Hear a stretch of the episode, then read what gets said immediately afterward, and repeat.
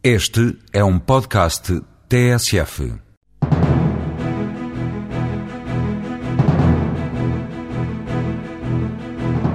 A Ideateca Consultores vai levar o cliente mistério para novas geografias. A aposta internacional é forte e passa por mercados tão distantes como a Turquia, o Brasil ou a Polónia. As alterações climáticas são o foco do negócio da Ecoprogresso. A consultora portuguesa já abriu um escritório na China e outro no Brasil, dois países com grande potencial nos créditos de carbono. A ASC é uma boutique de assessoria financeira e capital de risco que, apesar de jovem, decidiu apostar na internacionalização. A estreia no Brasil aconteceu há uma semana e segue-se em breve um novo país.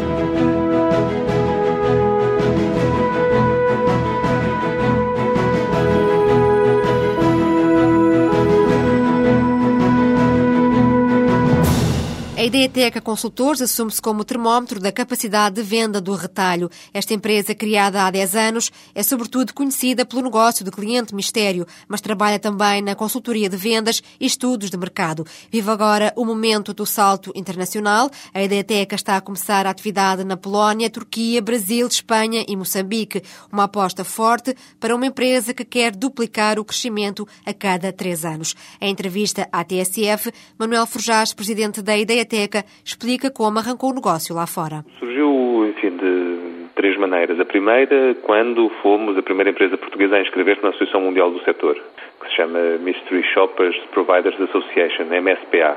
Inscrevemos logo em 2001 porque sentimos que internacionalmente podíamos aprender mais rapidamente do que pelo desenvolvimento orgânico. E aí percebemos que havia de facto um mercado gigante ainda não aproveitado para ter uma ideia, para perceber o desenvolvimento diferenciado desta ferramenta nos vários países, enquanto nos Estados Unidos 95% das 500 maiores empresas uh, utilizam regularmente o cliente mistério, quando nós começámos em 2001 em Portugal, fizemos um estudo de mercado e o valor devia estar entre os 5% e os 10%. Nesta altura já estamos com cerca de 30% das 500 maiores empresas portuguesas já utilizam regularmente esta, esta ferramenta. E, portanto, se sentimos que esse desenvolvimento acontecia em Portugal, acreditamos que podia haver países com uma determinada dimensão onde esse tipo de crescimento fosse expectável. Identificámos um conjunto de oportunidades onde agora estamos a começar a trabalhar. E o terceiro ponto foi, naturalmente, num destes encontros internacionais, houve alguém que sabia a nossa história de sucesso, uma grande empresa espanhola de estudos de mercado, líder nacional em Espanha, e que nos contactou para fazermos uma joint venture para explorarmos aquilo que era a nossa metodologia, num regime parecido com o de franchising, no seu universo de empresas, que são cerca de, são quase 50 empresas em cerca de 30 países. E, portanto, estabelecemos um acordo em que, basicamente, eles fornecem a infraestrutura de produção e nós fornecemos o cérebro. E para que países é que a Ideteca vai, então, começar a atividade? Estrategicamente, decidimos começar pelos países onde alguns dos nossos clientes mais fiéis em Portugal tivessem presentes. E, portanto, naturalmente, os países de leste, eh, o Brasil, a Espanha e, por questões eh, também particulares, Moçambique. Mas eu diria que as grandes apostas vão ser o Brasil, onde já começámos a ter reuniões com oito, para ter uma ideia, oito das dez maiores empresas já mostraram interesse em, em começar a falar connosco sobre o desenvolvimento desta, desta, desta metodologia. Na Polónia já estamos bastante avançados, já fizemos um conjunto de apresentações, já temos dois clientes. Na Turquia também já começámos o trabalho da prospecção comercial. E eh, depois, obviamente, temos aqui o mercado espanhol aqui ao lado, onde o nível de competitividade é muito maior, mas onde também já começámos a contactar empresas portuguesas lá presentes. Portanto, em Espanha vão operar através desta empresa líder do setor, como disse? Vamos escolhendo o modelo de intervenção dependendo daquilo que são as, as, enfim, as circunstâncias e as características do país. Eh, se nós em Espanha sentimos até que poderíamos criar uma base de dados com a dimensão semelhante à nossa, no Brasil isso não é possível. Portanto, no Brasil, à partida, temos que nos sentar com uma empresa que tenha um trabalho de campo e que tenha consultores espalhados pelo país todo, porque atravessar do norte para o sul, como sabe, são oito horas de avião e, portanto, é, é, todo um conjunto de novos desafios que são claramente complicados de ultrapassar. Em Espanha, eh, estamos num regime misto, ou seja, para alguns projetos utilizamos os nossos próprios clientes mistério, que já temos uma rede com cerca de 100 clientes mistério em Espanha, e depois para os projetos de grande dimensão, basicamente utilizaremos a infraestrutura de produção desta empresa com aquilo que são as nossas metodologias. Quais é que são os principais riscos identificados pela Ideateca para entrar em países tão diferentes como Polónia, Turquia, Moçambique, Brasil? No, no nosso modelo, os riscos são baixos, os riscos financeiros são baixos. Mas posso lhe dizer, por exemplo, há cinco anos ou há quatro anos, quando tentámos entrar no Brasil, o desconhecimento daquilo que era a realidade do Brasil fez com que a nossa primeira tentativa não tenha corrido bem. Mas eu, eu julgo o principal risco, o risco que é necessário calcular é o da duplicação, replicação ou apropriação do nosso modelo de negócio. O risco é que o nosso parceiro local tenha a tentação de, tendo numa determinada altura aprendido o suficiente, se decida libertar de quem desde o início sabia mais do que ele. Mas essas coisas acautelam-se com contratos e com bons parceiros de advogados. A EDTEC já investiu 150 mil euros nos mercados externos, mas conta gastar mais meio milhão de euros nos próximos dois anos. Com esta aposta, a empresa espera que metade da faturação até 2011 seja obtida fora de Portugal.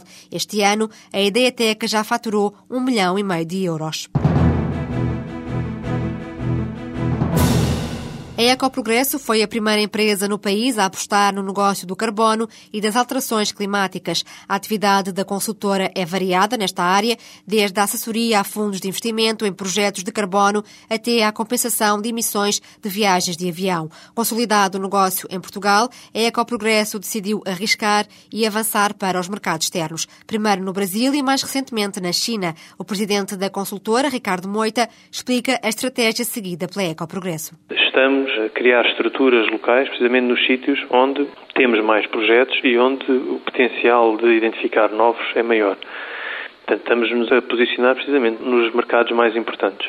E neste caso, claramente, tanto a China como o Brasil são dois dos mercados mais ativos e com maiores potencialidades que existem em termos do mercado Clean Development Mechanism, tanto os protocolos, os mecanismos ao abrigo do protocolo de Kyoto, não só pelo, enfim, pela sofisticação que os países têm, como, para além disso, o potencial de projetos que existe nesses locais. Nesta altura, há equipas no Brasil e na China, no terreno, a identificar novas oportunidades. A empresa detém um fundo de 80 milhões de euros que já está praticamente investido, mas querem novos projetos para que o fundo cresça. Os objetivos para a China já estão traçados. Nós gostaríamos muito, neste ano que estamos a decorrer, atingíssemos cerca de novos projetos no valor de cerca de 2 milhões de toneladas o que equivale a um investimento de cerca de 20 milhões de euros, aproximadamente, uh, depende um pouco da evolução depois dos mercados, cerca de 20 milhões de euros, e que para o próximo ano provavelmente à volta dos 5 milhões de toneladas, portanto cerca de 50 milhões de euros de, de, investimento. Para o Brasil as metas são semelhantes,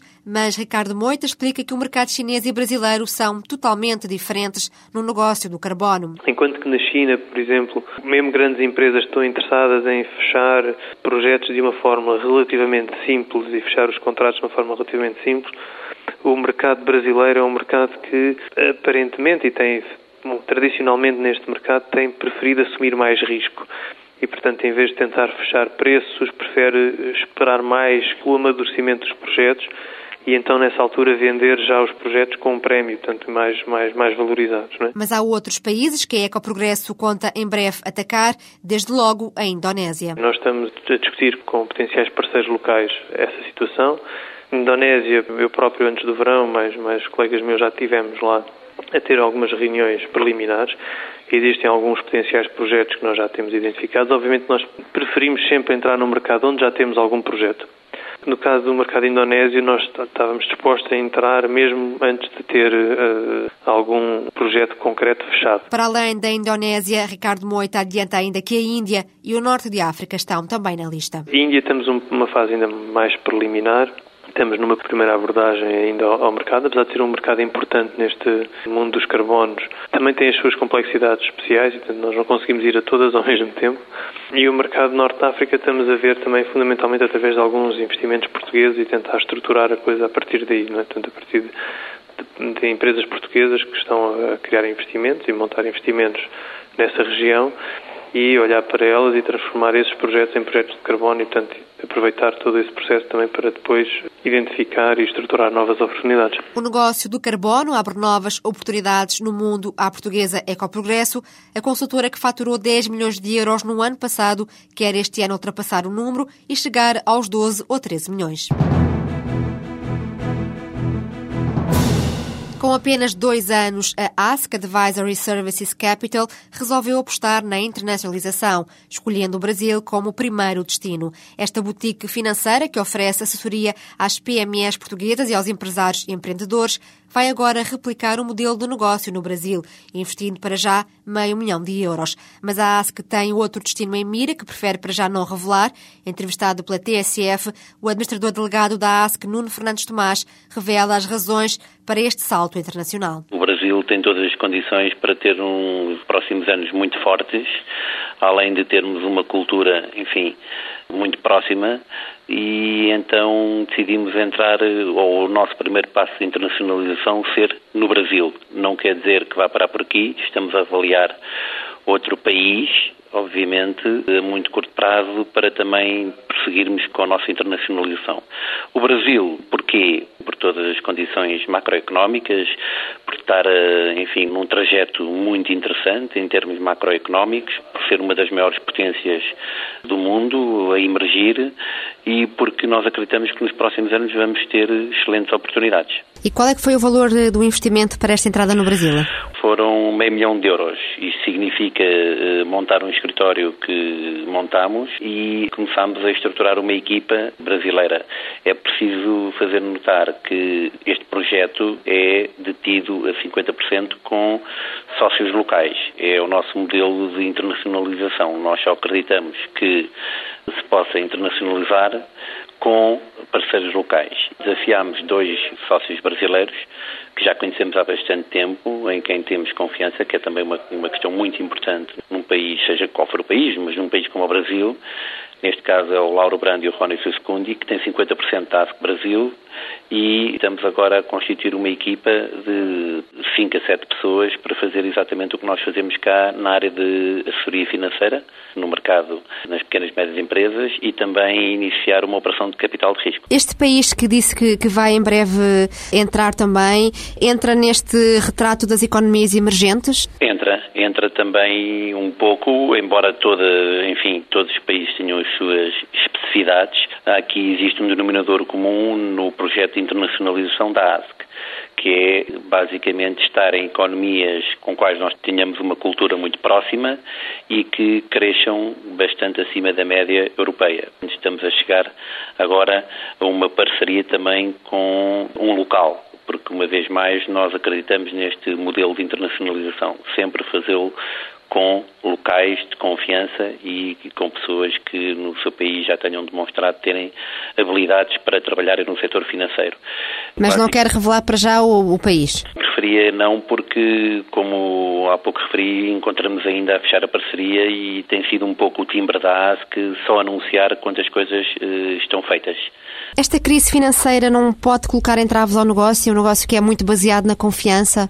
Eu vejo esta crise financeira como uma grande oportunidade para negócios que são baseados na confiança. Eu acho que o que esta crise financeira está a provar é que ou, o resultado desta crise financeira vai, vai ser com que as pessoas, as entidades, queiram trabalhar ao nível dos serviços financeiros com entidades provavelmente mais ágeis, mais flexíveis, menos globais, digo eu, e em que a relação assente na confiança e na, e na relação pessoal.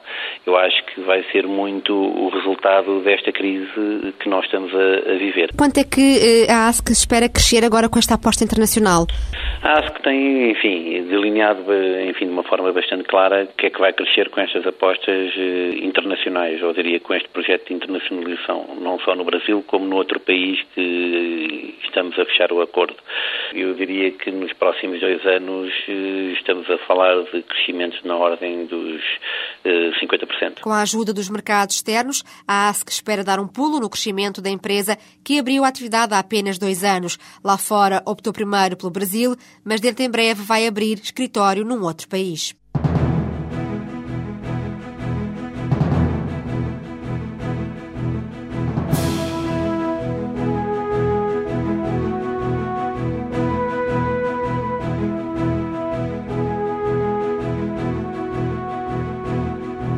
A ASC não se assusta com a atual crise nos mercados internacionais. Esta boutique financeira encontra aqui uma oportunidade para fazer crescer o negócio baseado na confiança.